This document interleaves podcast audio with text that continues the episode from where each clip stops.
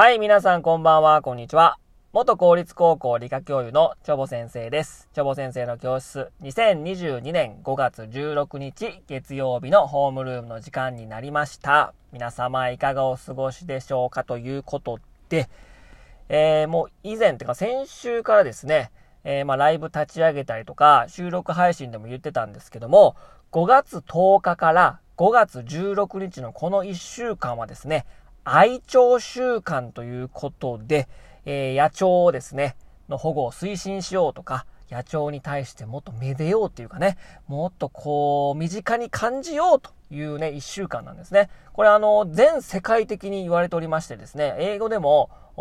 バードウィークと言いましてね、1950年代から、えー、もうね、もう70年近くね、やってるんですけども、全然ね、世間に浸透していないということでね、えー、まあもうね、私ね、もう鳥好きなんですけどね、全然、全然浸透してない。ということでね、えー、まあ私もね、この愛鳥習慣を知ったのは、まあ働いてからというか教員になってからなんですけども、おまあその愛鳥習慣に、えー、の時期に合わせてですね、野鳥のことを、おまあ教科書とはちょっと離れてね、えー、野鳥のことを、おその授業で取り上げようと、えー、して、してた先生がいて、その先生からまあ教材とかですね、まあ参考にして、じゃあ私もやろうという感じでですね、やったらまた面白かったですね。野鳥ってこんなにたくさんいるんだということと、で、鳴き声があるんですけども、まあ、さえずりと言いますけども、まあ、ウグイスの方法結局とかね、これ有名ですけども、この鳴き声は、えー、まあ、この、この時期ね、え、繁殖の期間ですから、求愛行動とか、まあ、縄張りを示す、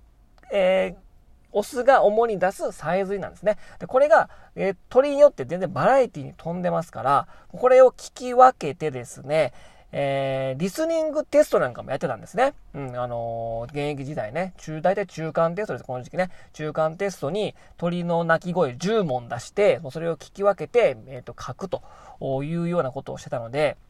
で、今日ですね、5月16日、最終日ですね。愛鳥週間の最終日ですので、まあ、以前使ってたリスニングテストの音源をちょっと流しますので、皆さん10問答えてみてください。ということでね、やりたいと思います。えー、まあ答えが分かりましたらですね、まあコメント欄でも、まあレターでもいいので、えー、答えてみてください。まあ、結構ね、結構難しいです。ちょっと予備知識がないと、ちょっとしんどい鳥もいるんですけども、ぜひね、えー、リスニングテストを聞いてみてですね、ぜひ答えてみてください。それでは、始めます。これから、野鳥の鳴き声のリスニングテストを行います。問題はナンバーワンからナンバーテンまであります。野鳥の鳴き声は1回しか流れません。なお、放送中にメモを取っても構いません。それでは、始めます。Number 1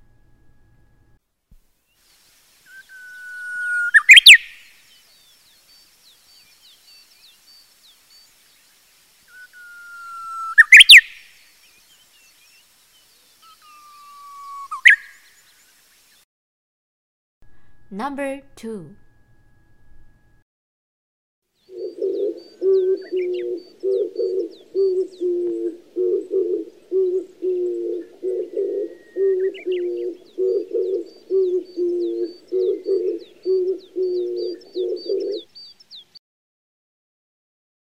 Number 3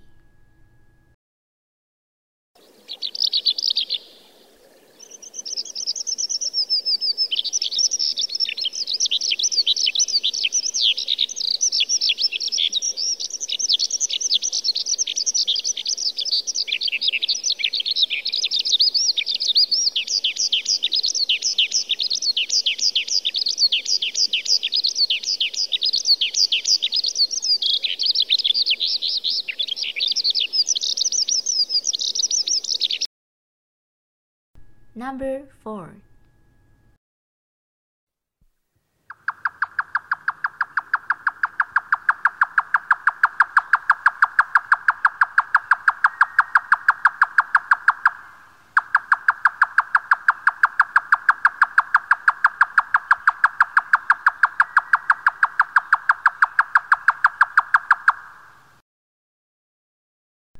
Number 5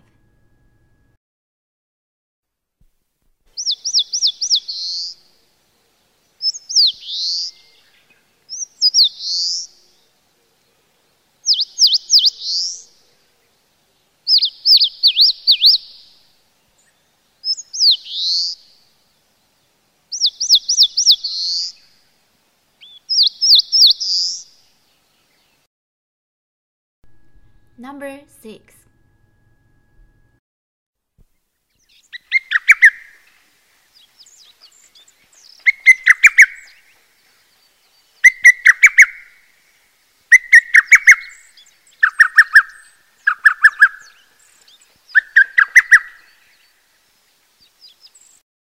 Number 7.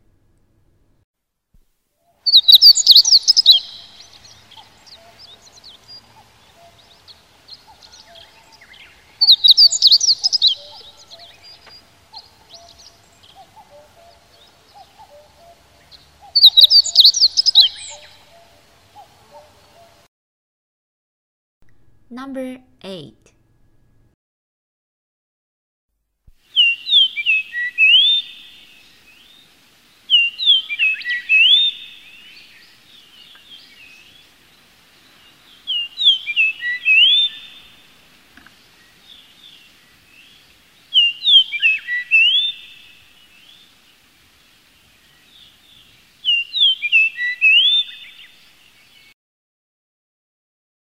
Number 9.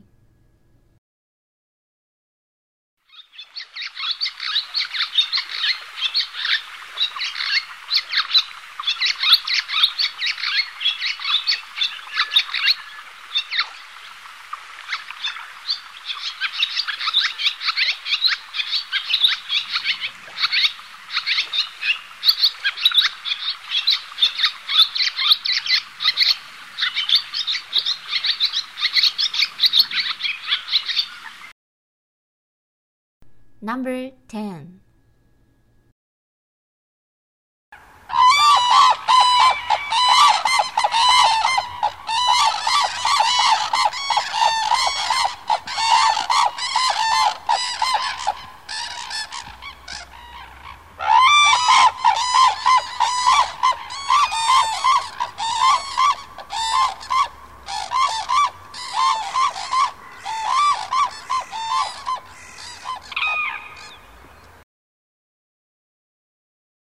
これで野鳥の鳴き声のリスニングテストを終わります。はい、皆さん終わりました。リスニング音源聞いていただきました。どうだったでしょうか？まあ、先ほどね、冒頭にもあったようにですね、答えが分かりましたらですね、1番何々、2番何々と書いてですね、コメント欄でもいいですし、えーレターでもいいのですね、何かレスポンスしていただければと思います。結構ね、難しかったと思います。これなんやねんみたいなね、聞いたことないみたいなこともあったと思うんですけども、ぜひちょっとリスニングテスト、鳥のさえずりの鳴き声のリスニングテスト挑戦してみてください。答えはまたね、後日、また、えー配信したいと思いますので、こうご期待ということにしましょう。ということで、今日はこれで終わります。それでは皆様、さようなら。バイバイ。